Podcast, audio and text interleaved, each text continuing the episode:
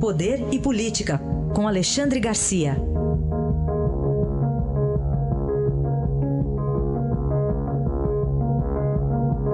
Alexandre, bom dia. Bom dia, Raíssa. Bom dia, Carolina. Bom dia. Bom, uma avaliação sua para começar de tudo que envolve o massacre na escola de Suzano e agora uma discussão também, até política, em torno do tema, né, Alexandre? Pois é, eu queria entrar nessa discussão. Uh, nas últimas 10 horas, depois que eu tuitei as ideias que eu vou expor, quase meio milhão de visualizações, 50 mil likes. Né?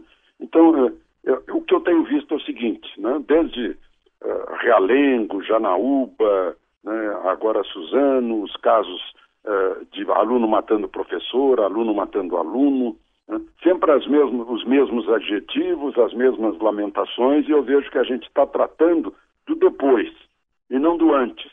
Eu gostaria de sugerir que a gente tratasse do antes. O que é o depois? Ficam discutindo os meios usados para matar. Ah, se é arma de fogo, se não é, né? principalmente isso usaram uma arma de fogo que não tem nada a ver com, com a lei do desarmamento, porque é uma arma raspada. Essa está fora da lei já, né? é, é, usada pelo crime, né? como acontece, como tem acontecido todos os dias. Né? Ele, eles estavam com a machadinha, eu vi os golpes terríveis né? é, no vídeo, machadinha, é, dois, duas armas de arremesso de, de flechas, de setas, né? É, e e dois, uh, duas garrafas de coquetel Molotov que final, felizmente não foram usadas, né? Que seria uma tragédia bem maior. As, as armas não de fogo são silenciosas. As armas de fogo fazem barulho e alertam já nos primeiros tiros. Né? Se usassem armas arco, flecha e, e fogo, eu acho que a tragédia seria ainda maior. Bom, então, não adianta discutir os meios sem discutir o, a origem disso. Né? Como evitar? A guarda armada não evita nos Estados Unidos, portão fechado ou portão aberto não vai fazer diferença para quem quer matar. Então, a minha pergunta é a seguinte: será que não vamos procurar a origem da violência? O que municia os cérebros? Que, que atividades, que pessoas, uh, que costumes né, nós uh, estamos uh, convivendo, com, com, os quais estamos convivendo, que põem na cabeça das pessoas a vontade, o desejo irreprimível, louco de matar. Eu acho que a gente tem que se dedicar a isso. Né? Eu sei que começa na família, os dois, ah, tem a avó em casa, começou matando um tio. Né? começa na família e pode continuar. Né? Uhum. É, laços familiares são importantes, mas não, não dá para entrar nisso assim é, sem discutir. Mas não adianta, se não atacarmos as origens, não vão adiantar outras discussões sobre o depois. Né? Então, era isso que eu queria registrar e ainda a gente mostrando a cara deles, o nome deles, isso pode ativar outras cabeças a tentarem uh, a pós-celebridade. Né? Enfim, é isso.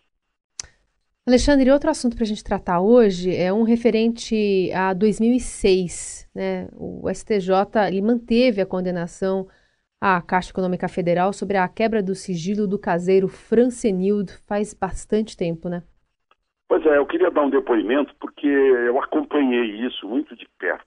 Foi em 2006, era ministro da Fazenda Antônio Palocci e já estava lá na CPI da Petrobras e esse caseiro Francenildo depôs dizendo que via o Palocci entrando nessa casa de encontros no Lago Sul onde ele trabalhava. Uh, nesse meio tempo, o caseiro comentou com o caseiro vizinho que tinha ganho uma bolada e que ia comprar uma moto. Né? Caseiro vizinho contou para a patroa e patroa jornalista, né? E aí a patroa imaginou que fosse, uh, olha, quem sabe são os tucanos que estão pagando, pagaram para ele para ele fazer aquele depoimento. Contou para outro jornalista, que contou para outro jornalista que trabalha com Palocci, que querendo agradar o Palocci, ligou para a Caixa Econômica e mandou quebrar o sigilo. E aí mostraram vitoriosamente, olha aqui, ele recebeu dinheiro para fazer o depoimento. E não era. Né? Uh, ele recebeu dinheiro do pai biológico, que teve que revelar para a atual família que tinha um filho fora do casamento, estava pagando o filho com uma espécie de indenização. Foi, foi uma tragédia generalizada. Né? Um, um de, dos envolvidos está responder processo, outros dois foram uh, receberam cargos no governo Lula. Enfim, é isso. Né? E agora a Caixa Econômica, que, que cedeu a uma ordem administrativa, não foi uma ordem judicial, para quebrar o sigilo, tem que pagar merecidamente esses 400 mil reais para o caseiro Francenildo.